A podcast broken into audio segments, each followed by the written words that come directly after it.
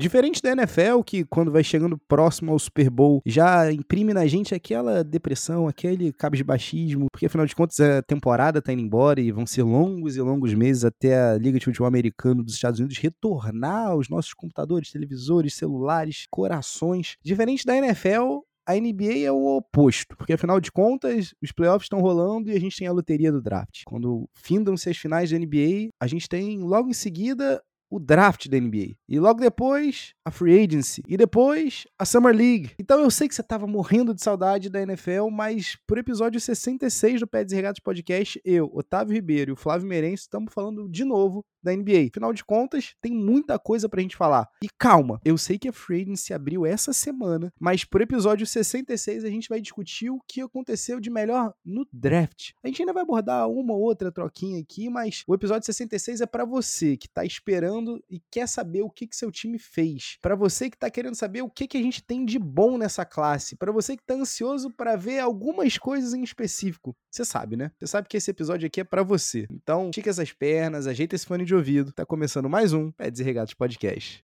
Iguodala to Curry, back to Iguodala, up for the layup. Oh, blocked by James.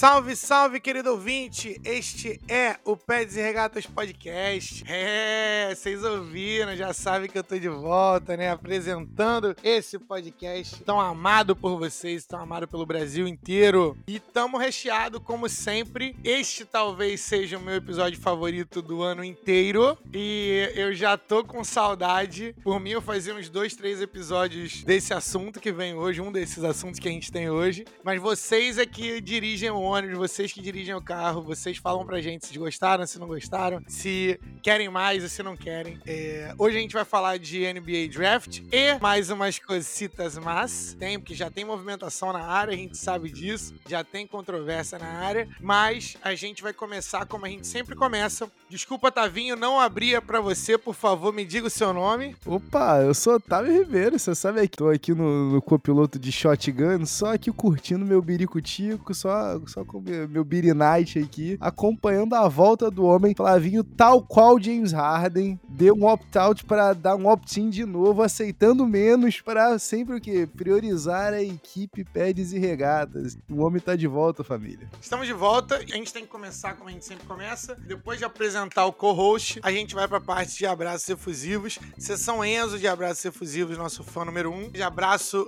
Enzo, e Tavinho, o que, que você tem aí do seu lado? Opa, o meu abraço dessa semana, o Flavinho, você sabe que eu tenho o caseiro, volta e meia, e eu tenho o que não é não caseiro. O caseiro vai para um cara que tava aqui na sua ausência. Parte do nosso público ouvinte tava preocupado achando que essa pessoa tinha dado um golpe de estado, tinha sequestrado você e sumido com teu corpo, mas eu vou mandar aqui um salve para Daniel De Grandes, que na tua ausência, Flavinho, eu não sei se ele sentou na mesma cadeira que você senta, usou o mesmo microfone, mas eu tava possuído. Eu tava ouvindo aqui, foi até um- uma dica aqui de outro ouvinte aqui, falou, cara, o, o De Grandes acertou o resultado das finais, acertou o 4 a 2 pro Golden State Warriors, não acertou a exata maneira como é que foi, mas ele fez as honras aí e representou o Flavinho. Eu falei, não, falar você com esse papo aqui, não, não vai fazer.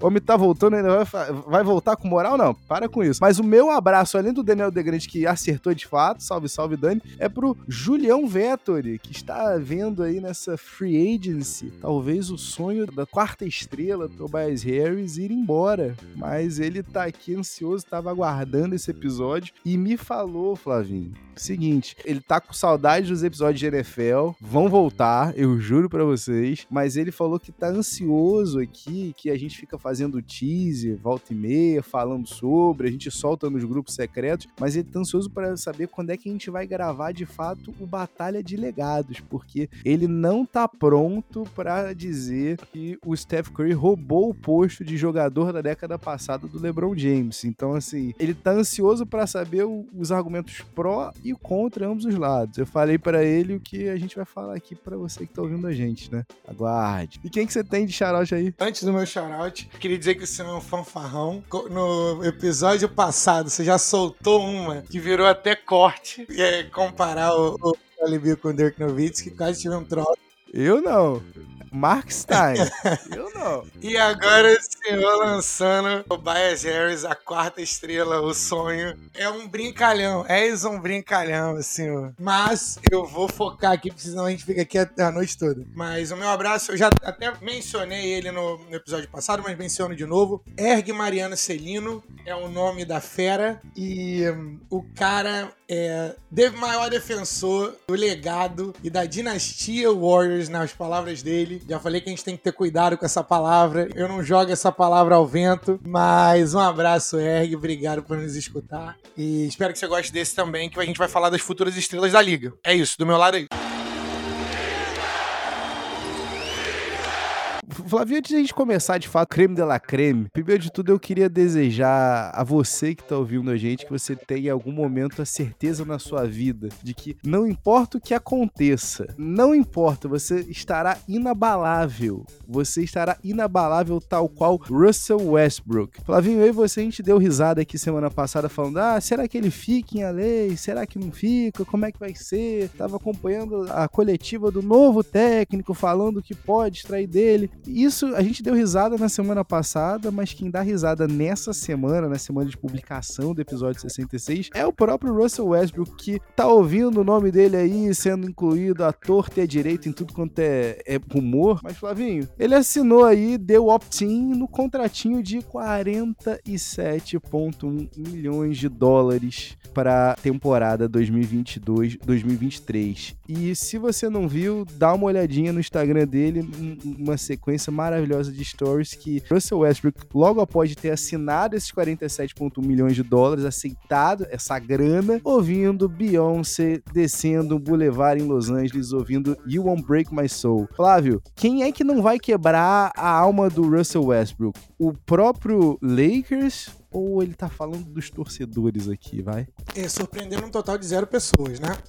Surpreendendo um total de zero pessoas de que ele ia aceitar essa opção de contrato do último ano do contrato dele, esse contrato grande. Quem tá para quebrar a alma dos Lakers e, e, do Russell Westbrook pode ser um cara que tá ganhando tanto quanto ele, que é o John Wall, que tá indo para Los Angeles. Todos os, os, rumores dizem que ele vai para pro Los Angeles Clippers jogar com o maior beta da liga, que é o Paul George, e o, o Kawhi. Então, assim, seria muito poético a gente ter um, um jogo de playoff entre os dois jogadores mais bem pagos da liga, dos dois jogadores, né, que se envolveram em troca, colocaram dinheiro grande no bolso e surpreenderam um total de zero pessoas que aceitaram a, a opção lá. O John Wall vai ter teve buyout, ele, ele aceitaria também o, a opção dele, né? Hoje são dois nomes que disputam aí para quem é que vai ser o, o, primeiro a ser dampado, né, Flavinho? Mas o John Wall, que tudo indica, conquistou a sua liberdade antes. Agora, eu vou dizer pra você que eu acho que quem não vai destruir a alma são os próprios torcedores, porque não importa o quanto você diga, o quanto você reclame de Russell Westbrook, dos turnovers, da seleção de arremessos questionáveis, no final das contas ele continua, como o Dylan Rose diz, campeoníssimo no jogo da vida, né? Ele tá ganhando 47 milhões para jogar basquete, afinal de contas, né? Certíssimo está o Russ, certíssimo na trilha sonora e certíssimo na, na vibe, tá certo, Russ? Outra que a gente deu risada aí, você disse aí, Flavinho, pro corte e... Ah, Flavinho, devia até ter riscado isso aqui da pauta, porque infelizmente é, é um corte antes de ter acontecido, mas é um corte que acaba sendo um anota e me cobra que rolou, né? Porque Bradley Bill deu opt-out para dar o opt-in. Acabou rejeitando o, o, contratinho que ele tinha em vigência, o último ano de contrato, para assinar um novo. Afinal de contas, Flavinho, cinco anos, 242 milhões, não tá ruim, né? Mas deixa eu te perguntar, qual é a porcentagem do Wizard se arrepender dessa jossa desse contrato, tal qual se arrependeu com o contrato do John Wall que a gente comentou agora há pouco, em que, uns dois a três anos? Bem, a porcentagem de chance de se arrepender, para mim, é zero. Porque. Zero. Porque o Bradley Bill, o jogo do Bradley Bill é totalmente diferente do John Wall. O jogo do John Wall era predicado na capacidade atlética e o Bradley Bill é um arremessador. Querendo ou não, mesmo no final do contrato do Bradley Bill, ele ainda vai conseguir arremessar a bola. O jogo do Bradley Bill não é predicado e, e pautado em explosão atlética. Ele não é conhecido por isso, inclusive. Inclusive, o 2K tem alguma briga com o Bill porque coloca ele como muito lento e eu tenho o Bill no, no Fantasy, já falei. E era isso que eu ia falar. Isso aí é, é birra de, de owner, hein? Tem center que é mais rápido que o Bradley Bill, pra vocês terem uma ideia no, no 2K.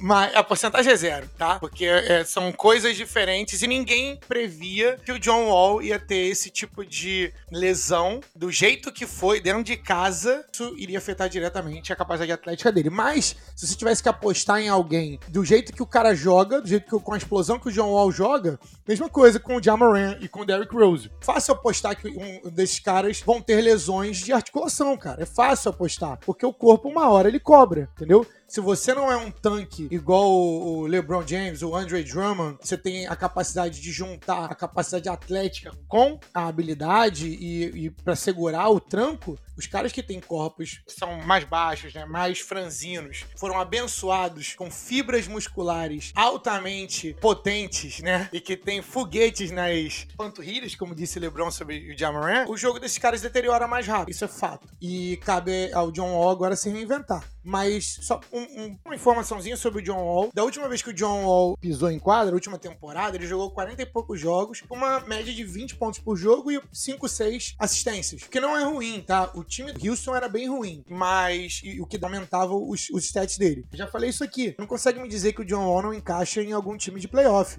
Você não, não consegue me dizer isso. Até porque o cara ainda é novo. Vou além, tá? Se me permite, perdão até te interromper aqui, sem querer interromper, já interrompendo. Eu acho que o John Wall, nesse ano mesmo, né, do Houston, um ano, né, das crianças maturadas, né, no Jalen Green e no, no Alperen Shengun, e também com, com a chegada, né, do Jabari Smith Jr., que aparentemente fará todo mundo ter o trabalho simplificado, você ter um cara que é, de fato, capacitado a fazer as leituras necessárias e, de fato, comandar um ataque na NBA, você tinha isso aí no John Wall. Você não acha que talvez pudesse ser aproveitado até mesmo por, esse, por essa nova interação do Rockets? Salvo engano, Rafael Stone, o nome do GM do Houston Novo. Ele é discípulo do nosso queridíssimo Daryl. Eles não trabalham com meio termo. Eles trabalham com 8 ou 80. O que ele quer institucionar é a mesma coisa. É, e você já viu isso acontecer na Filadélfia. Você, ou você é bom ou você não é. Ou você tem chance de ser super estrela ou você não é. Senão a gente, a gente tanca de novo e vai pro draft de novo, pega, repete a operação e por aí vai. Por isso que eles queriam um pique do, do Lakers no ano passado. Exato. Eu fui até olhar aqui para trazer, foram exatos 40 jogos,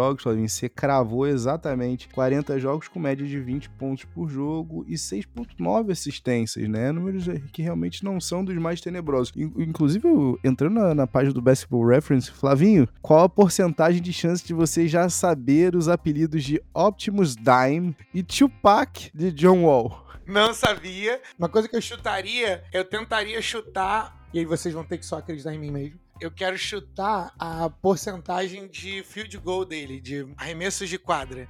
Tá, salvo engano, 41.6 a 42 é o número que eu chutaria. 40.04. Perdi por pouco, perdi por pouco. Mas eu queria, eu queria só dizer uma coisa. Eu, eu, eu sei que eu tô dominando o Mike aqui, mas assim, é a saudade de vocês. Mas eu queria dizer o seguinte: se você ainda não falou para todos os seus amigos, se você não tomou nota ainda, se você não viu o streak que o papai aqui está de previsões, premonições, visões do futuro, rapaziada, anota, faz o papiro e aposta se quiser. Eu não vou obrigar ninguém, não sou responsabilizado, não precisa nem me mandar e-mail sobre isso. Mas você, você olhar o retrospecto, o papai está enjoado. E isso inclui escolha do Super Bowl muito antes de ser moda. Volta lá no perfil, entendeu?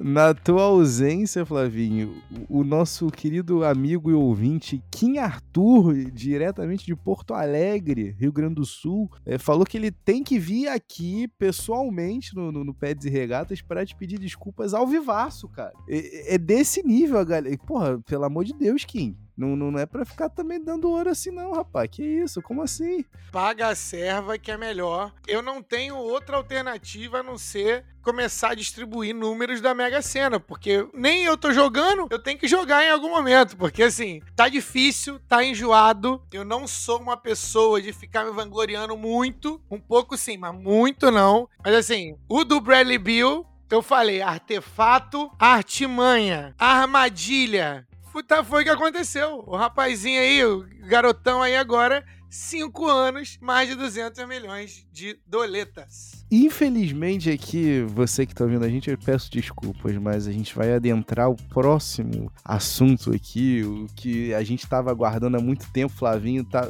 chegou dos Estados Unidos aqui já doido para falar sobre, mas a gente chega no draft, infelizmente, da mesma maneira que a gente termina esse bloco inicial, com um acerto de Flavinho, porque se você se recorda bem, na semana passada, no episódio 65, o Flávio cantou para ele o top 3 do draft. Não a previsão, mas como ele achava que né, deveriam sair os nomes, né? Como ele ranquearia. Peraí, pera, para, para o suspense. Suspense, agora Lucky. Transição pra gente mudar de assunto.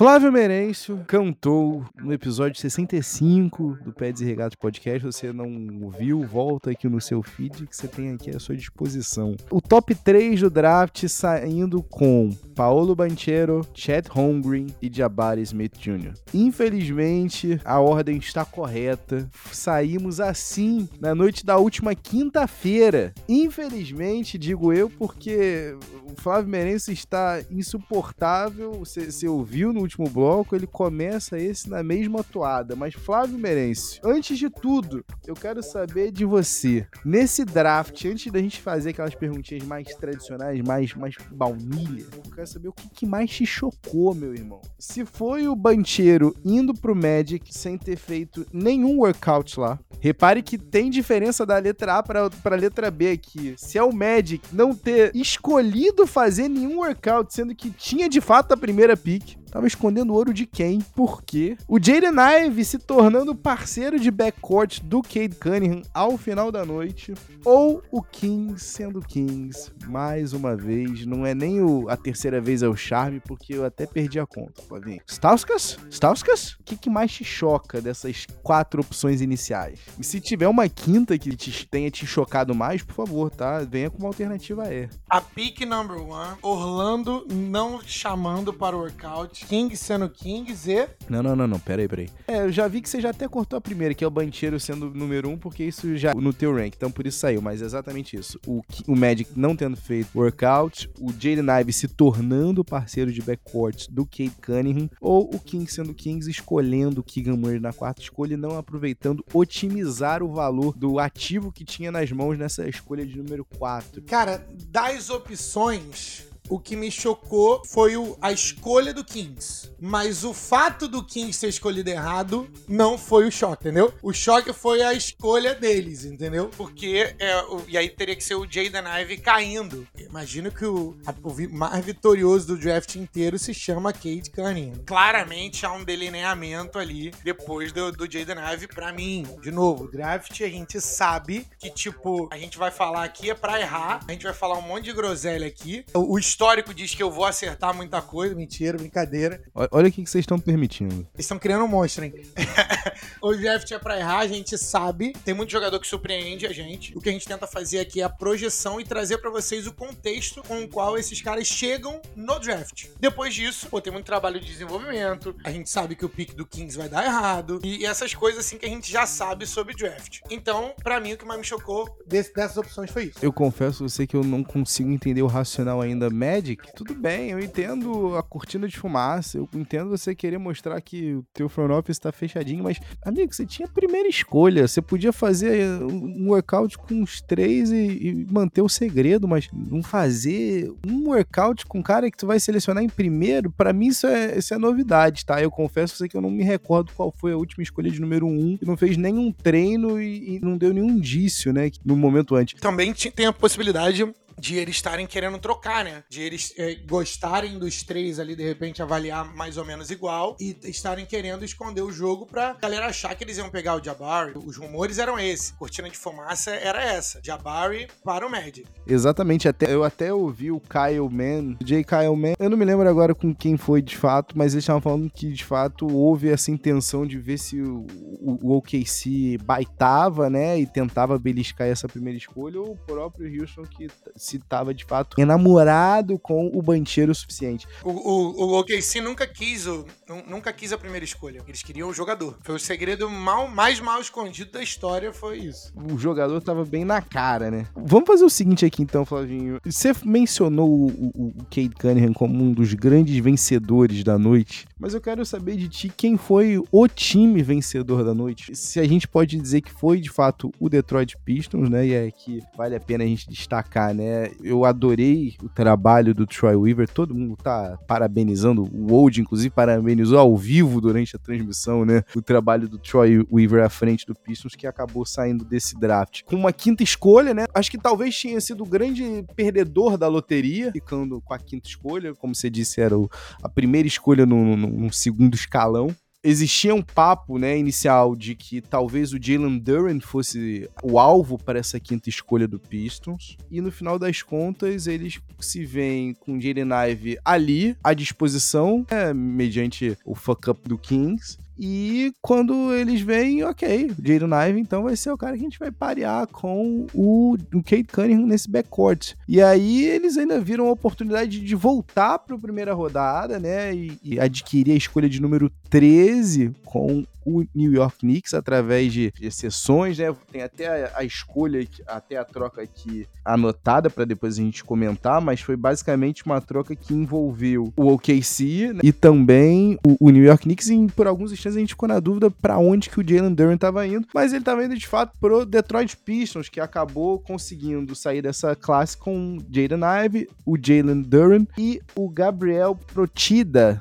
né? Perdoe meu, meu italiano, não, não é dos melhores, mas pelo que eu vi no, no, no YouTube, tem um bom arremesso, como o nome já, já indica. Quando você vai olhar nas medidas, um, um ala de 6'8 tem as ferramentas necessárias para desenvolver um mínimo de defesa. Então a gente tem aí como postulante a melhor classe Detroit Pistons, o próprio Houston Rockets aqui eu tinha botado por ter saído com pelo menos um trio de, de, de loteria, vamos dizer assim, né? No Jabari Smith Jr., no, no Tari Eason, o ala de LSU, e no Tai Tai Washington, que virou um, um, um tremendo um drop, né? O cara que era no começo do ano era tido como uma escolha de loteria, acabou saindo na 29 escolha. O Rocket Stag fazendo um bom rebuild. Eu vou tirar uma sardinha aqui pro meu lado. Eu queria saber se algum time conseguiu aproveitar-se da única escolha que tinha na noite de maneira tão brilhante quanto o Philadelphia Eagles, que trocou a escolha de número 23 pelo DeAnthony Melton, de apenas 24 anos, tá? Só deixar isso claro, só 4 anos mais velho do que o Chad Holmgren com 4 anos de NBA a mais nas costas, só deixando bem claro aqui.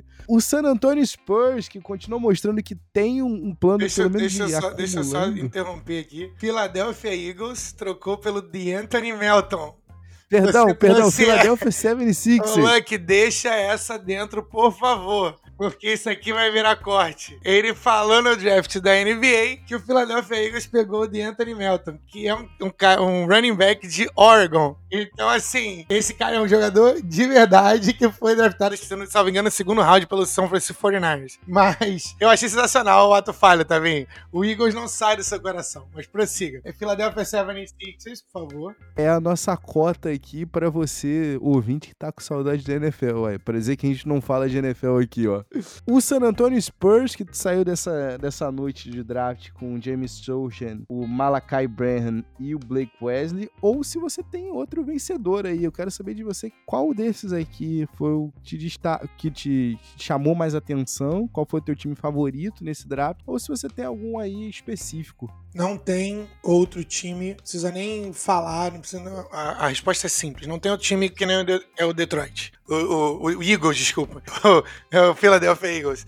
É, é o Detroit Pistons. Eles pegaram o melhor valor do draft. Sempre tem um cara que cai. E o Jaden Ivey, se você me fala daqui a cinco anos o Jaden Ivey é o melhor jogador desse draft, não é loucura. Porque não é loucura falar essa frase hoje, tá? Porque tinham GMs que gostavam dele nesse nível. E o fit com o Kate Cunningham é perfeito perfeito e ele vai colocar, com a visão que ele tem, ele, ele é um point forward, o, o Cunningham, vai conseguir colocar o Jaden Ive nas posições que ele precisa para poder tirar vantagem das habilidades dele. Então eu gosto muito desse feat. É, depois eles pegaram o Jalen Durham. Tem vídeos, cara. Se vocês quiserem rir, estiverem precisando de algo para alegrar vocês, procura vídeo no YouTube de reações do torcedores do New York Knicks ao pegar o Jalen Durham. Porque eles estavam é, muito felizes, porque o Jalen Durham é um baita jogador, já falando da resenha, justificando o pique, onde que encaixar, que era jogador do Thibodeau e não sei o que, papapá. E depois eles ficaram um tempo sem saber, em silêncio, pra onde que vai, não sei o que. E agora? E agora? O que a gente fez? O que não fez? Não sei o que. E acabou que ele foi. Eu, eu que cometi um, um ato falho. Ele foi selecionado pelo Charlotte Hornets e depois foi pro Detroit. A reação do fãs do Knicks era pro Money Dieng, a troca com o OKC. Mas ainda tem um, uma outra ruga aí, ô Flavinho, que torna o caso mais interessante. Em dado momento, no Twitter foi ventilada a possibilidade do Detroit Pistons ter envolvido o Jaden Ive nessa troca aí pelo Jalen Duran, envolvido o Jaden Ive pra New York. Então, por alguns microsegundos, o torcedor do Knicks foi feliz. Eu, eu fiquei rindo demais, cara, com essas reações. Mas, assim, assim, é, é muito difícil você escolher qualquer outro time que não seja o trabalho que o Detroit Pistons fez. Minha solidariedade a você, torcedor Knickerboxer. Vamos lá, Flavinho, já que você falou aqui, eu acho que tá bem claro aqui para mim também que o Pistons é o grande trabalho da noite, né? É a grande draft class da noite, pelo menos em reações mais do que prematuras. Mas eu quero saber de ti o seguinte, qual foi a pick de melhor valor, tá? Dentre essas que eu vou falar, ou se você tiver uma aí que você acha que sobrepõe o valor de todas as que eu vou mencionar aqui, fique à vontade. Mas eu destaque aqui de cara tanto o Jaden Ive na quinta escolha quanto o Jalen na décima terceira ambas escolhas do Pistons. O Ty Ty Washington na 29 escolha do Rockets, né? Jogador que era tido como jogador de loteria no começo do processo, né? O Jaden Hardy, que era até a chegada dele, né, no, no, no de League Ignite, era tido como uma escolha de top 10 e acabou sendo a 37 escolha. O Mavs acabou mandando dois second rounders pro Kings para ter o contar com o serviço de Jaden Hardy. Ou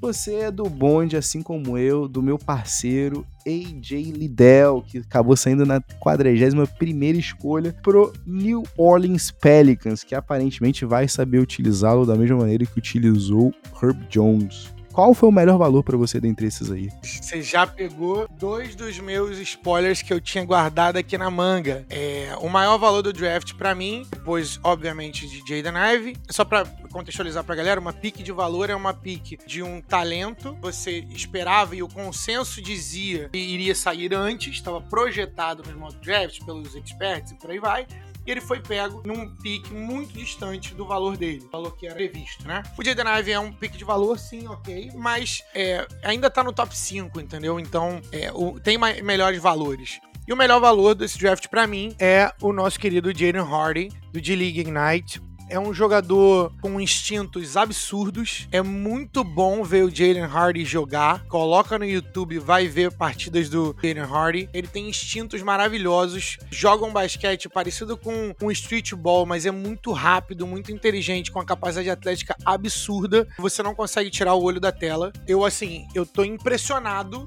que existiam. A, a galera da NBA achou que existiam 36 pessoas que eram melhores que Jalen Hardy. E eu não faço ideia de como isso aconteceu aconteceu. Então esse para mim é o maior valor do draft. E mais uma do bola fora do Kings, só para poder ficar claro. Pô, mas foram duas second rounders, Flavinho. Talvez uma de 2025 eu tenha anotado aqui, Flavinho. Pera aí, Flavinho. Respeita, respeita. A gente tá falando aqui de uma second rounder de 2025 e a outra de 2026, pô. Um swap de 2026 de second rounders. Inclusive, um abraço pro meu amigo Matheus, do arroba Fracasso Kings, que acabou viralizando, Flavinho, na noite do draft draft porque as reações dele de, de frustração viraram um meme. Ele virou um meme no, dentro do NBA Twitter e ele acabou viralizando. Inclusive, parabéns aí pelos novos seguidores, Matheus. Forte abraço pra ti, meu querido. Flavinho, seguinte, meu irmão. Você tá mais ansioso para ver o quê, tá? Seja sincero comigo. Jabari Smith Jr. fazendo o trabalho de todo mundo em Houston ficar mais fácil com o espaçamento que ele vai trazer, com a defesa que aparentemente vai ser uma coisa de dia 1. Ver as conexões, né? As pontes aéreas que vão surgir do Lamelo Ball pro Marco Williams, que você citou aqui, inclusive, no episódio 65. Simplesmente um rapaz com 2 metros e 30 de envergadura. Imagina isso daí numa conexão aérea com o Lamelo. Cade Cunningham complementando o Jaden Ive e vice-versa, né? Porque é aquilo, se o Cade falta um pouquinho de atleticismo, o Jaden Ive compensa. Se o Ive não tem a criação, o Cade compensa. Se o Cade não tem ainda infiltração 100%, o Ive tá aí. O arremesso, o Cade segura por si só. Então, assim, vai ser um combo bem, como é que posso dizer, animador pro, pro torcedor de Detroit. Ou se é o nosso querido falastrão da classe, o Benedict Matherin, fazendo o tanto que ele vem falando, né? Porque se você não viu, inclusive, dá uma olhada lá no arroba Peds e Regatas, tanto no Instagram quanto no Twitter, também Peds e Regatas, só você procurar também no Facebook e no YouTube, mas se você for olhar nas nossas páginas ali, principalmente no, no Instagram, você vai ver uma foto do Matherin com uma frase absurda, falando que ele quer ver se o LeBron James é isso tudo mesmo que dizem. Que ele quer conferir de perto, pra ver se é grande mesmo, porque ele é o melhor jogador que ele conhece. Então ele acha que o LeBron vai ter que provar que ele é melhor do que o Matherin. O que, que você tá mais ansioso para ver, Lavinho, desse, dessas opções que a gente tem aqui? Eu vou falar algumas que eu tô ansioso para ver, mas vou dar a resposta que, eu, que você pediu. Eu tô mais ansioso para ver Jalen Ive com o Kate Cunningham, confesso. Eu acho que vai ser uma combinação absurda de boa. E se você juntar ali, se não for trocado, né, o Jeremy Grant com esses três, frontcourt fica bem legal. O Jeremy Grant é, free agent, já foi trocado? O Jeremy Grant trocado antes do draft. Boa, valeu. Tô, tava desatualizado. Inclusive, inclusive, aproveitar aqui e comentar, né, Flavinho, já que você trouxe aqui o Jeremy Grant, foi a primeira troca, né, há dias antes do draft, que acabou abrindo o começo da flexibilidade toda que o Pistons está tendo para negociar. Porque o Jeremy Grant foi enviado para Portland, para o Trail Blazers, com a 46 escolha no draft, em troca de uma first round pick de 2025 do, do Milwaukee Bucks, certo? Duas second round rounders, uma de 25 e outra de 2026, e a escolha de número 36, ou seja, foi um swap, né, de escolhas da 46 para 36 para o Pistons e uma abertura, né, uma player exception, né, uma exceção salarial para ser envolvido em trocas de simplesmente, Flavinho, 20 milhões. Então, começou aí a flexibilidade. A partir desse movimento que o, o Pistons conseguiu ir atrás do Jalen Duren no draft, fazer outras trocas, né, para angariar assets, né, angariar ativos para drafts futuros. Então, assim, foi a partir daí dessa troca do Grant que o Troy Weaver começou a, a, tirar os ases da, da, manga. Não, e vou falar pra você, o Detroit, além dos dois primeiros picks, né, Ivy e, e Durham, eles pegaram o meu segundo maior sleeper do draft, o segundo, que é o Gabriel Protida. Me, fa me fala mais do, do Protida, Flavinho, aqui. Um jogador altamente atlético, um jogador que tem potencial para ser armador na NBA, armador do tipo Thomas Satoransky, sabe? Tem altura, tem envergadura, sabe jogar. Mas a coisa que eu mais gosto dele é que ele pega rebote e não tem medo de ninguém. Ele tem um comportamento de alfa.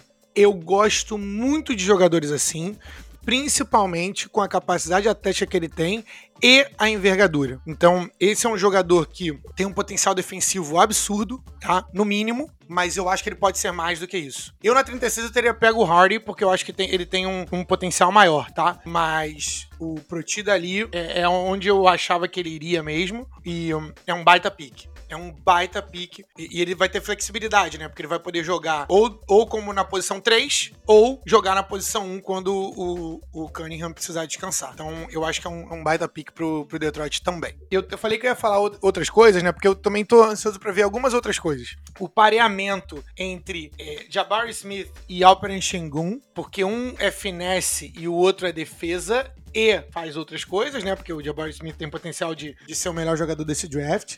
E então eles se complementam bem. Então acho que vai ser muito difícil de você pegar algum rebote ali dentro daquele negócio. Mas ao mesmo tempo eu me preocupo um pouco do com o tamanho do Jabari Smith, tá? Em termos de é, massa muscular e tudo mais, me preocupa. Não tenho certeza se ele consegue colocar muito mais músculos naquela caixa. Se ele não conseguir, ele vai, a posição final dele vai ser 4. E o Shengun joga de, na posição 4, sabe? E um, se ele conseguir, aí ele pode jogar com uma posição de small ball 5 ali, small ball 5, junto com o Shengun. Que o Shengun consegue, o bom do Shengun é que ele tem essa, essa versatilidade. E o Smith também. Terceira coisa que eu tô mais ansioso para ver é o pareamento entre o Chet Holmgren e o nosso menino Josh Giddy. Josh Giddy é o nome da fera, porque o Josh Giddy é um amador nato. E o Chet Holmgren, a gente não, se, não pode se esquecer, ele tá se juntando a um time que tem outro unicórnio. Que é, assim, unicórnio com todas as definições da palavra ali. Que é o nosso querido Alexei Pokushevsky tem a altura de um center, dribla como um armador, mas na verdade no, no final chuta 27, 30% por jogo e não faz muita coisa. Então, que é, é, um projeto, um dos projetos do Oklahoma City Thunder. É mais um, mas o, o Chet Holmgren, obviamente, é mais talentoso do que ele e pode jogar. Às vezes ele joga até de armador, porque ele tem esse tipo de, de jogo. Ele pode jogar em todas as posições se necessário for. Esse é o cara que se eu já estava preocupado com a capacidade do Jabari Smith de pegar corpo, de, de aumentar a musculatura, o nosso querido Chet Holmgren tem aproximadamente 10 quilos a menos, 10 a 15 quilos a menos do que o nosso querido Jabari Smith. E é mais alto. É bem complicado. Mas é muito talentoso. Desde o ensino médio, ele sempre foi um, um prospecto que chama atenção por, por, como ele pode fazer tudo dentro de quadro. Mas vamos seguir, tá vendo? Vai, vai daí. Dentre essas aí, qual é que você mais Jaden Ivey e Kate Cunningham. Foi a primeira. Continuamos aqui, então você tá vendo aqui, né? Eu sei que tá ouvindo a gente aqui agora, você já tá percebendo aqui o quanto que a gente tá encantado com o que, que o Detroit fez nessa noite do draft. E eu continuo encantado com os movimentos que vieram subsequentes, tá, Flavinho? Mas vamos lá, vamos fazer o seguinte: pra gente ir fechando aqui essa nossa parte aqui sobre o draft, Flavinho, a gente teve uma run, né? A gente teve uma corrida por alas assim que acabou o top 5 no draft. Então a gente teve Pacers, Blazers, Spurs e Pelicans nessa nessa sequência os quatro times indo de alas. Então a gente teve Mathurin, Sharp, Jeremy Sohan, Dyson Daniels, os quatro saindo em sequência para essas quatro franquias. Então, dentre esses quatro nomes aqui, Flavinho, eu queria que você selecionasse um para mim que irá bustar né, que irá ter uma carreira bem abaixo do esperado, não vai corresponder a essa escolha de top 10. Um para se tornar estrela e um para se tornar um jogador de rotação importante na hora, imediato. Rotação importante imediato se chama Jeremy Sohan, posição 9 com o San Antonio Spurs. Eu achei um pouco de reach nessa posição. Eu gostava do Sohan um pouquinho mais para baixo ali, mas é o tipo de pique do Spurs. Eles têm a, a tabela deles do draft, é totalmente diferente da tabela de todo mundo. É, eles viram um jogador que com certeza vai ter uma carreira de 10 anos na liga, principalmente jogando pelo Spurs. O cara vai dar trabalho, o cara defende, o cara vê a, a bola, vê um prato de comida. Energia nunca falta, querência e tem a capacidade de ser educado e aprender com o nosso querido Greg Popovich, um dos maiores da história. Esse é o nosso é, roleplay, nosso jogador aí de rotação. O bust tem a maior probabilidade de bust, não necessariamente é o que eu acredito, mas o que tem a maior possibilidade de bust é o Shadon Sharp, do Portland Trail Blazers. Ele é um jogador que ele arremessa do meio da quadra, ele é nesse nível de jogador. Ele foi o jogador número um pelos, por alguns serviços de scout vindo do, do high school. Ele tem um potencial absurdo, tem uma capacidade atlética fenomenal. Então, quando você junta uma capacidade atlética, capacidade de manuseio com a bola e de condução né, com a bola e o, o arremesso de fora, você tem uma combinação possivelmente muito explosiva e, e um potencial absurdo. Isso equaliza um potencial absurdo. Porém, o cara quase não jogou. E isso é o maior problema que a gente tem com, com ele, porque a gente não viu o cara jogar direito. Então a gente não tem muita coisa. Então, tanto que os tapes dele são muito tape do high school para você poder analisar mais jogos e tudo mais. E é uma, um nível de competição inferior. Mas dito isso, o cara pula fora da, da quadra, o cara pula muito uma referência aí pro Mike Zito, e arremessa de muito longe. Essa é a NBA de hoje, cara. Então, não me surpreende ele ter ido na posição 7, mas ele tem um potencial de bust muito alto. Quem eu acho que é, o, o Shadow Sharp foi no Portland na sétima, tá? Quem eu acho que vai ser, que tem uma possibilidade de ser estrela maior para mim é o Benedict Mathurin. Eu gosto muito desse jogador. É um dos meus jogadores favoritos do draft inteiro. Para quem me conhece, sabe que eu gosto de jogadores que vivem a quadra, que tem a famigerada querência. E o motor do Mathurin, às vezes você tem que pedir até para ele dar uma segurada. Senão ele pula em cima de pipoqueiro, ele se taca em cima de cadeira, entendeu? Então que pedir até ele dar uma segurada às vezes. Esse cara é um cara muito talentoso. O arremesso dele é o arremesso mais bonito do draft inteiro. É muito, muito, muito bonito o arremesso do Mathurin. Dá tudo de si em quadra e consegue manusear, ter a capacidade atlética para poder finalizar na, na sexta. Apesar de, dos números dele do college não serem tão absurdos assim, tão é, tem, tem jogadores que têm muito mais pontos do que ele. Ele tem, salvo engano, são 17 pontos por jogo que o Mathurin tem, em 48% de bola de 3. É mais um canadense, inclusive. Você consegue colocar o tape do Mathurin, tá ali. Você consegue ver tudo o que ele pode ser. Você consegue ver jogar, fazer jogadas de, de nível de NBA dentro do college. Isso é raro dentro de um scout de NBA. Isso é raro, raríssimo. E eu consigo ver claramente um espaço pro Mathurin ser por que não o melhor jogador dessa classe? Ele tem esse tipo de potencial. Só pra dizer que a gente não falou de, de laços consanguíneos aqui. Qual vai ser o filho de ex-jogador que vai ter a melhor carreira? E só pra gente botar aqui, é porque a gente teve vários, tá, nessa classe. Dois que não foram draftados, filhos de Shaquille O'Neal, o Sharif O'Neal e o Scottie Pippen Jr., né, filho, obviamente, do Scottie Pippen. E esses dois, e o próximo nome que eu vou falar aqui, eu vou botar aqui quase que numa uma categoria à parte, porque só estão aqui para completar a lista, porque o outro nome que eu tenho aqui é o Jabari Walker. Você conhece o pai dele. Você se lembra do pai dele? O pai dele, o pai de Jabari Walker, para você que tá ouvindo aqui a gente, você que é ouvinte novo, o pai de Jabari Walker pode bater no peito e falar para sempre. Sabe aquela classe histórica da NBA de 96? Aquela mesmo que teve Alan Iverson, Marcus Camby, Kobe, inclusive Kobe que não foi top 10, eu fui top 10 daquela classe. O pai dele foi o Samaki Walker, Flavinho. Samaki Walker que jogou quase oito temporadas aí pelo, pelo Miami Heat. Ou a gente tem os outros dois nomes finais aqui da lista, né? O Jabari Smith Jr., né? o pai dele jogou três aninhos só na NBA, né? Ou o Jaden Ive, que a mãe não jogou na NBA, mas jogou na WNBA. A mãe de Jaden Ive foi uma jogadora importantíssima no Detroit Shock, inclusive participou da era dourada, né, do Detroit Shock, campeoníssima pelo Shock. Qual desses filhos de ex-jogador vai ter a melhor carreira, Flavinho? Se você não responder aqui o Jabari Walker, você tá falando errado. Vai vingar o pai. O jogo tava igual, tava honesto, até você colocar o nome do Jaden Ive. Então, assim, se tiver que apostar, se você for apostar dinheiro, é o Jaden Ive, é óbvio. Porque ele é o cara mais talentoso dessa seara aí que tu cantou.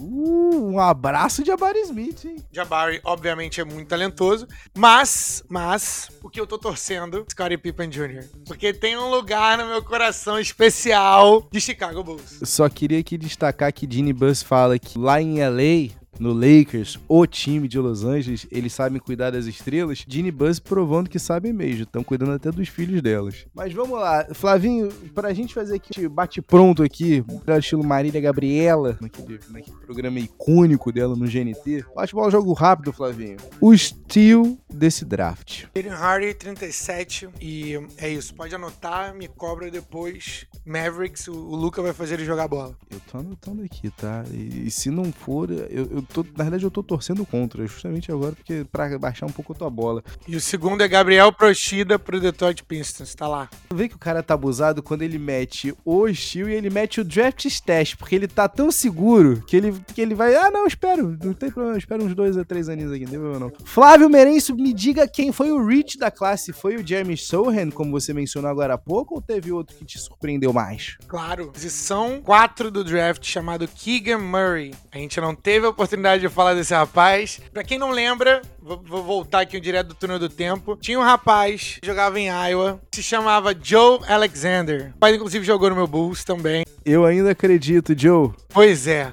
Pois é, eu vejo muitas similaridades do ponto de vista de falta de capacidade atlética. Eu vejo um cara que não consegue definir com a altura que ele tem, parece que ele joga como um armador ou como alguém menor do que ele é. Ele faz muitas coisas bem, mas eu não pegaria ele na posição 4 nem a pau. Para mim é um jogador estaria a ser escolhido ali depois da posição 9. 9 a 15 seria o, o lugar dele para mim, mais para 15 do que para 9, tá? Não sou fã do cara, mas também não desgosto. Eu só acho que quando a gente coloca a expectativa mais alta aqui para esse, pra esse tipo de cara, eu não consigo ver com a altura que ele tem versus o jogo que ele jogou na faculdade, eu não acho que ele vai ter o tipo de dominação que ele teve de dominância.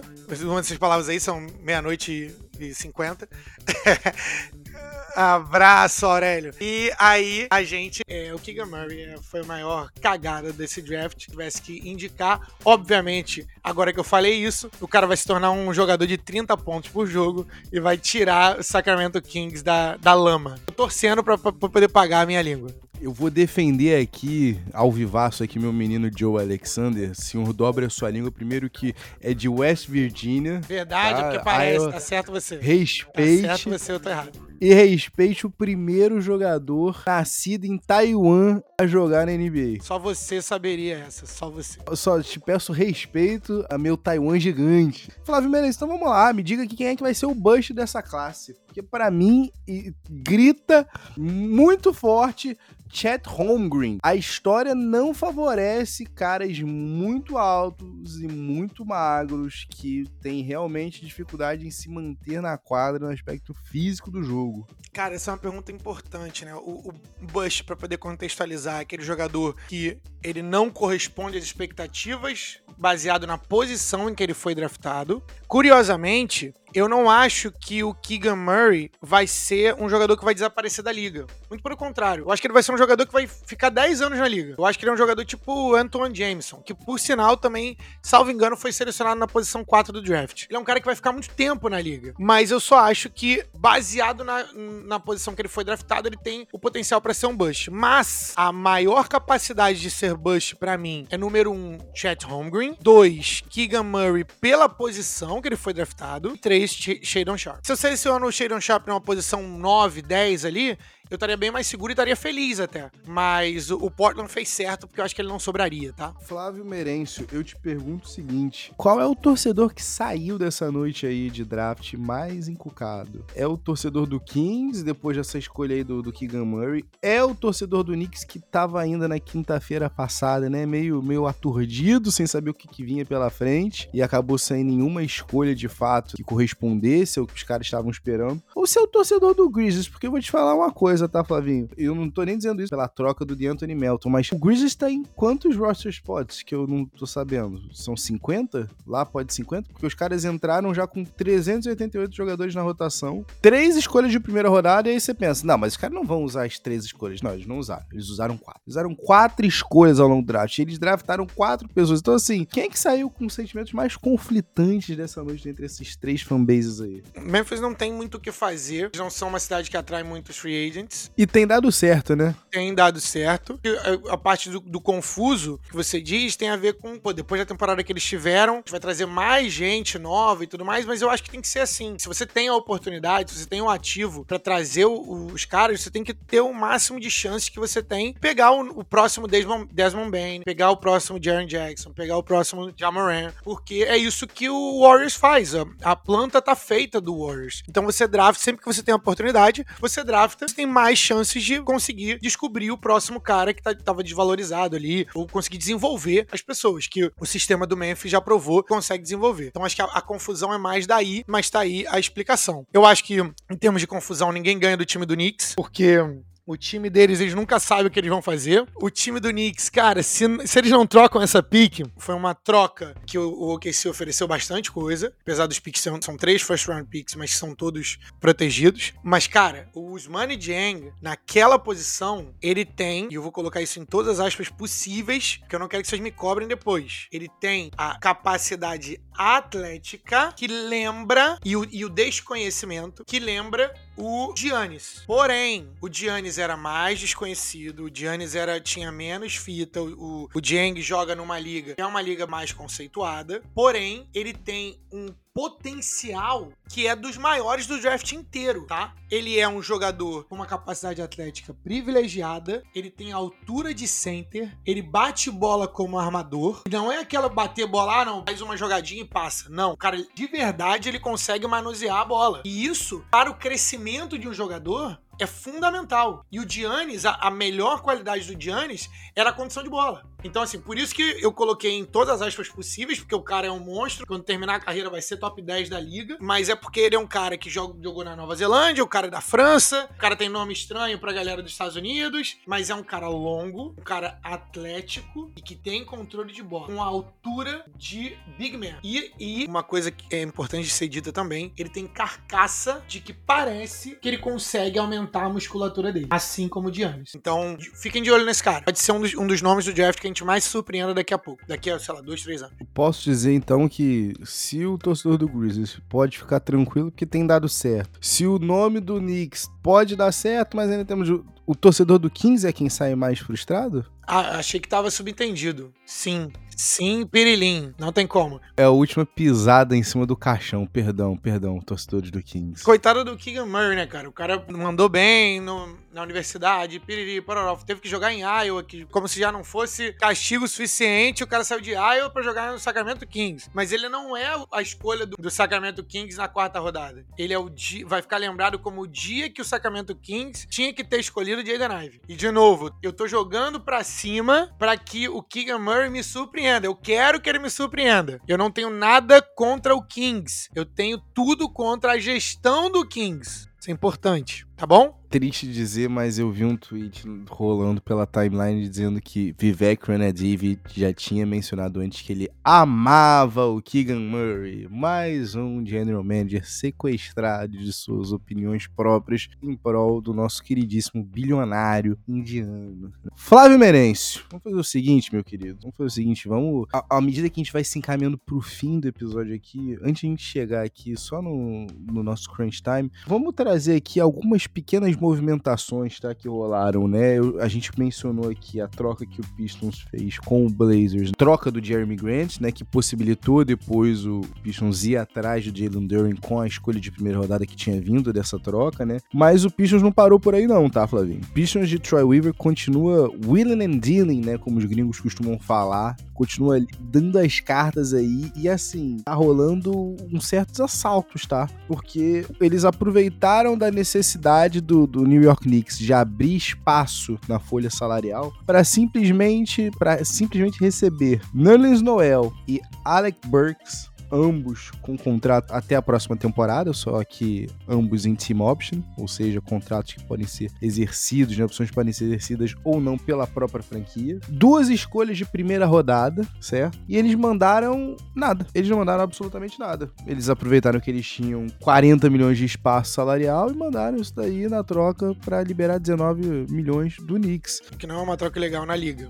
Exatamente. Essa aí é uma das trocas que rolaram aí, mas outra que eu queria destacar aqui, bem, bem importante, eu ainda vou voltar para essa aqui do Pistons, tá? Mas eu vou voltar mais precisamente dela no Crunch Time, porque ela sumariza bem dois projetos bem distintos. Mas antes de a gente falar delas aqui, Flavinho, a troca que rolou entre o Nuggets e o Wizards, para mim eu queria saber de você o seguinte: a troca que manda Monty Morris e Will Barton para Washington e Kentavious Caldwell Pope e Ish Dish Smith para Denver. Primeiro essa troca aí temos um recorde. East Dish vai para sua 13 terceira franquia na NBA, um recorde. Continue coletando cheques. Continue coletando cheques. Mas eu quero te fazer a seguinte pergunta, Flavinho. O Monte Morris está vindo do melhor ano da carreira dele. Quase 40% da bola de 3, 12 pontos por jogo, 4.4 assistências por jogo. Ele tem um contratinho aí de mais de 2 anos e 19 milhões. Eu quero saber de você o seguinte, o quanto que isso daí é confiança do Denver na, nas peças que estão por voltar, e aí que eu tô falando aqui do, do Jamal Murray especificamente, e do próprio Michael Porter Jr., né?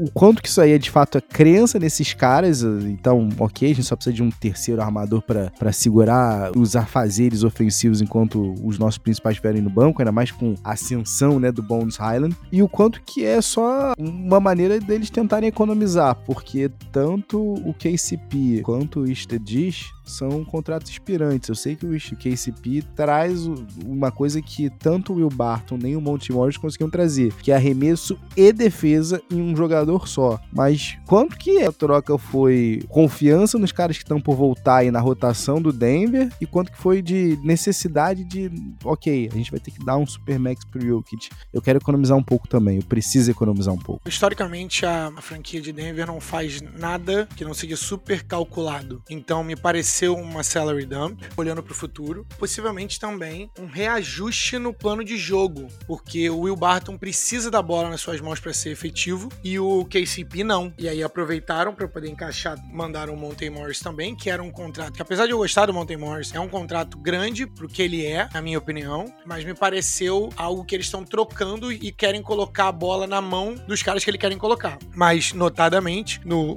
Jokic, Murray e o Porter Jr. O estilo de jogo do Barton pede a bola nas mãos. Então acho que foi simples assim, mas guiada, obviamente, pela parte salarial. Flavinho, eu acho que a troca talvez aqui que seja mais impactante, né? Essa aqui já rolando há dois dias da, de abertura da Free Agency. É a troca que mandou simplesmente DeJounte Murray pro Atlanta Hawks. Essa eu fiquei chocado, chocado. Foi, essa foi bem braba, até porque nos primeiros relatos a gente tava imaginando que o, o John Collins, né, iria em troca. Mas não, John Collins continua em Atlanta, apesar de ter pedido para ser trocado de qualquer maneira, né? Quem tá indo pro Spurs é o Danilo Gallinari e outras três escolhas de primeira rodada, de 2025 e 2027, uma protegida de 2023 do Charlotte e um direito de troca de escolhas né, em 2026. Aquele pacotinho, o, o Flavinho, do, do Drew Holiday, que era a troca que você precisa fazer, né? A troca para se ganhar um título, tá se fazendo aqui, tá se mostrando, né, como o blueprint, né, como a planta de fato para essas trocas importantes. Eu quero saber de ti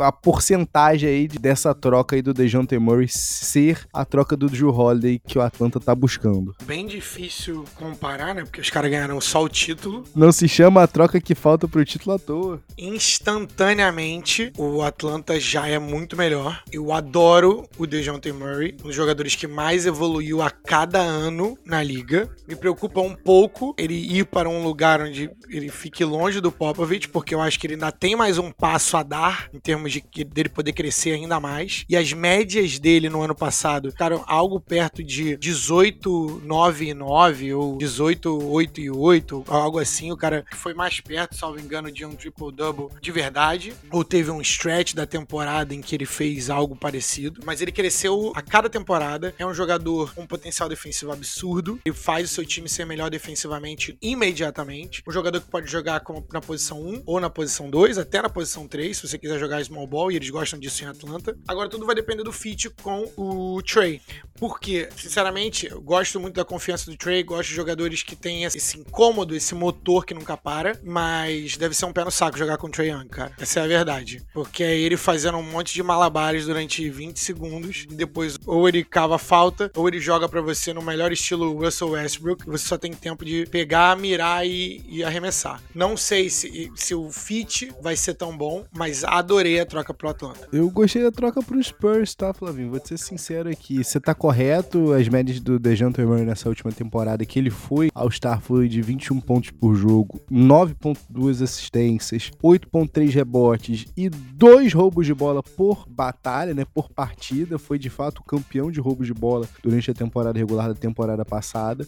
Mas eu gosto dessa troca aqui pro Spurs, o Flavinho, porque um tá mostrando que, de fato, o Pop tá disposto a, a ir para um rebuild. O Spurs draftou tantos garotos, alas, atléticos, que tem um arremesso, não um arremesso desenvolvido, um arremesso em desenvolvimento, mas já tem alguma coisinha. Foram tantos caras, né, em sequência, foram DeJounte Murray, Lonnie Walkers, de, Lonnie Walkers do quarto, Devin Vassell da vida, o próprio Josh Primo, chegando agora nesse, nesse draft, né, outros três meninos aí, que o Spurs tá se dando ao luxo de falar, ok, quem que a gente pode aproveitar aqui, quem que a gente consegue tirar um valor. E o Spurs só chegou à conclusão que, ok, daqui a dois anos o contrato do DeJounte Murray tá expirando. Eu vou ter que dar um super max nesse cara. Será que eu realmente quero pagar um super max no DeJounte Murray? Eu vou me antecipar aqui. A gente não tem as outras peças, né? Exatamente. Se a gente não tem as outras peças, de que que adianta, né? E eu acho que aí, Flavinho, eu queria até saber de você. Terceira vez é o charme? Primeira vez que o Spurs tancou, deu certo. Trouxeram o Almirante. Segunda vez trouxeram o Tim Duncan. Será que vem um terceiro tanque aí por Vitor Wembemeyana? Como é que é que se fala sobre o nome dele? Salvo engano, é o Wembaiá. Meu Deus, eu ainda preciso fazer um, um previewzaço aqui pro próximo ano, mas... Temos um ano aí pra acertar a pronúncia, galera. Eu confesso a você que eu tô bem animado aí e eu fiquei bem feliz em ler. Tudo bem que aí aqui é 100% o Popovich ganhando a press release, né? Mas ele falando que ele tá ansiosíssimo, disponível para esse ano, que ele quer ensinar. Eu achei lindo, mas aí eu parei para pensar, é o mesmo Popovich que há 3, 4 anos atrás falou que tancar ia contra tudo que a essência dele falava sobre. Então, assim, eu tenho minhas dúvidas ainda se o Pop tá 100% dentro desse plano aí dos Spurs, mas eu tô ansioso. Provavelmente ele tá criando o sucessor, né? E é aquilo, chega um momento que o cara fica tão velho e, e tão acostumado a trabalhar que o cara vai fazer o quê? Vai sentar em casa, botar um pijama e assistir Sport Center? Um cara desse, desse nível? Eu não queria falar nada não, tá? Se falou em sucessor, mas... Olha que curioso, Flavinho. No dia da gravação desse podcast, é justamente o dia que Brett Brown está de volta no San Antonio Spurs, tá? Você falou em sucessor aqui, já, já até me arrepiei aqui, meu olho chega a ficar marejado, Flavinho. Mas vamos fazer o seguinte, vamos pro nosso Crunch Time! It's off to Leonard, defended by Simmons. Is this the dagger?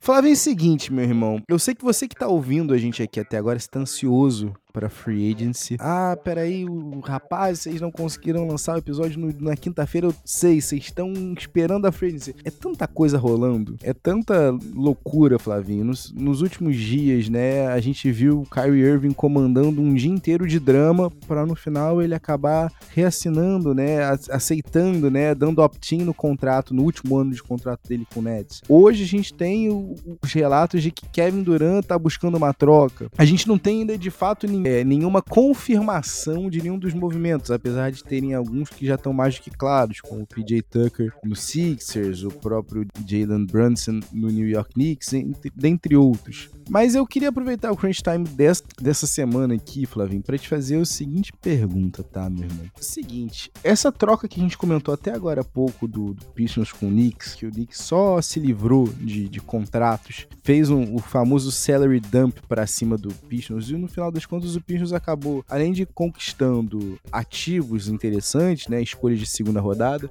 o Pistons acabou conseguindo angariar dois jogadores de rotação, Flavinho, nessa. Querendo ou não, o Nerlens Noel e o o próprio Alec Burks, eles conseguem se virar aí, sendo seus nono, décimo cara vindo numa rotação. E eu gosto dessa troca aqui, porque, como é que eu posso dizer? Ela é a personificação de dois projetos distintos. O Pistons aqui tá buscando ter flexibilidade salarial e construir ao redor dos seus. E é aquilo, quando você nunca de fato aperta aquele botão da implosão, fica mais difícil para você de fato conseguir reconstruir. Eu queria saber de você o seguinte: é, quando a gente vê times como o Boston Celtics e o, Golden State Warriors chegando nas finais e mostrando toda uma continuidade, a importância dessa continuidade, eu queria saber de você se você acha que, um, em algum momento o Knicks vai botar a mão na consciência e entender que ok, eu preciso de jogadores estrelas, mas se eu não consigo esses caras, de nada adianta eu dar o valor que eu ia dar para as minhas estrelas em jogadores extremamente capazes, muito bons, mas que não são estrelas de fato. E aqui para você que ainda não tá sacando, eu tô mencionando, eu tô falando aqui diretamente sobre o Jalen Brunson. Flavinho, eu queria saber de ti isso porque toda vez que eu vejo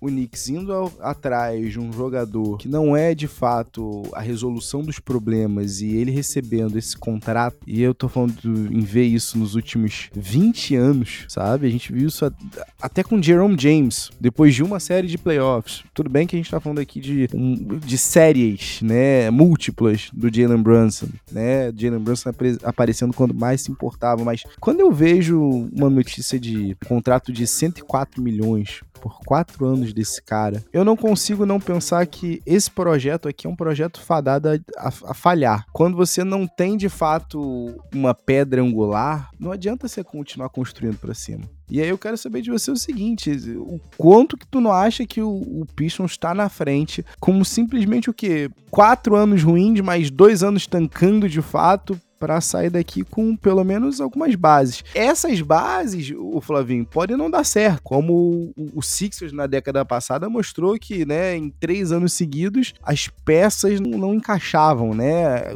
os centers não encaixavam. Mas eu quero saber de você o seguinte: o Knicks vai em algum momento nessa década que está se iniciando agora perceber isso? Ou não. E a gente vai continuar vendo times surgindo, tendo colapsos e ressurgindo, antes do Knicks de fato ter alguma desconfiança do que fazer. E aqui a gente tem no Pistons um exemplo maravilhoso porque você vê, né? No começo do milênio, a gente teve uma run incrível com aquele time com Chance Billups, Rick Hamilton, os Wallace Brothers, o Tyshawn Prince. O Pistons caiu no final da primeira década do milênio. O Pistons amargou aí oito anos tenebrosos, mas tá aí, com um futuro novamente brilhante. E nesses mesmos 20 anos, onde é que o Knicks esteve? É muito complicado. O Knicks é mais um dos times que sofre com má gestão, tanto má gestão da parte de, do dono, como má gestão, um caos na gestão da galera que decide as decisões, faz as decisões de pessoal, né? Então, contratação de jogador, tanto no free agency como draft e tudo mais. E a gente pode traçar paralelos que vêm desde o Isaiah Thomas, que fez um, um monte de besteira. Foi o nosso querido Phil Jackson também. Então, assim, a gente teve vários nomes ali que que não, não mandaram bem. Mas espera aí, com Leon Rose a coisa vai ser profissionalizada. Com World Wide West são dois nomes do, do, do business. Mas espera aí, o Jalen Brunson é filho do primeiro atleta agenciado pelo Leon Rose. Atleta esse que hoje compõe a comissão técnica do coach Thibodeau. Mas assim, eu gosto do, do Jalen Brunson. É sempre bom ver um jogador igual o Jalen Brunson ganhar um contrato grande. De novo, continue pegando todos os cheques que você puder. Porque o Jalen Brunson joga o basquete do jeito certo. Ele faz as coisas certas, o cara é preciso, ele não é detrimental pro time, ele faz o que você precisa e ele, ele calhou de, de ser livre depois de uma, uma run nos playoffs do Mavericks. No final das contas, não é sobre o Brunson, é sobre a baixa autoestima da franquia de Nova York. O Knicks, o New York Knicks sofre de, de baixa autoestima. Então, naquela, naquela temporada de Julius Randle, a temporada de 30 pontos por jogo e tudo mais, a galera achou que eles tinham achado o próximo superstar. Julius Randle não é isso, ele é só um, um cara muito bom, número 2. Ele não é o alfa. E aí, pô, quando o cara tá tendo dificuldade na temporada seguinte, vocês crucificam o cara e pedem pro cara sair. É muito difícil jogar em Nova York, é, é um palco muito grande, e isso prejudica a atuação da galera. Por quê? Porque tá todo mundo sempre te lembrando que é Nova York, que você precisa fazer o próximo movimento grande para poder acalmar os torcedores e acalmar a imprensa. E não dá para você jogar assim. Pois é. A se ver aí se de fato o Leon Rose ou o World Wide West tem ou não, e World Wide West, né, tem algum plano a mais se, se Jalen Brunson não chegará sozinho. Mas, ao que tudo indica, né, pelo que é, os nossos os nossos beat reports favoritos têm dito, é garantido Jalen Brunson já em Nova York. Mas esses movimentos e os demais da Free Agency, eu sei que você tá ansioso para ouvir, mas aguarda. Aguarda que próximo episódio do Pets e Regatas a gente traz absolutamente todos os mais importantes, inclusive, Flavinho, inclusive aquele que eu sei que você estava ansioso para saber. Eu sei que você tá ansioso para saber que tem um MVP on the move, um MVP de Liga Americana que pediu troca mas eu não tô falando sobre esse MVP aqui, não. Eu tô falando do MVP que assinou com o Philadelphia 76. Eu tô falando aqui do Traveling Queen, MVP da D-League do ano passado. Esses e outros mais no próximo episódio, episódio 67 do Pé de Regatas. Calma que a NFL já já tá de volta. Flavinho, meu irmão, aproveitar e te agradecer mais uma vez aqui essa resenha deliciosa. Saudade de trocar essa ideia contigo, sempre bom. E fala pro nosso cupincha, pra nossa cupincha que tá ouvindo a gente até esse momento aqui, onde é que ele encontra os nossos trabalhos nessa grande rede mundial de computadores? Antes disso, eu vou quebrar o protocolo aqui e mudar um pouco, porque a gente tem. Existe um, um programa na ESPN dos Estados Unidos que chama é, PTI, que ele é feito pelo Tony Kornheiser e o Michael Wilbon, ganha Emmy todo ano. Os caras são muito premiados. E no final do PTI, eles o, tem um estagiário que mostra para eles todos os erros que eles tiveram. E você cometeu um uma gafe ali de falar de Philadelphia Eagles ao invés de Philadelphia 76ers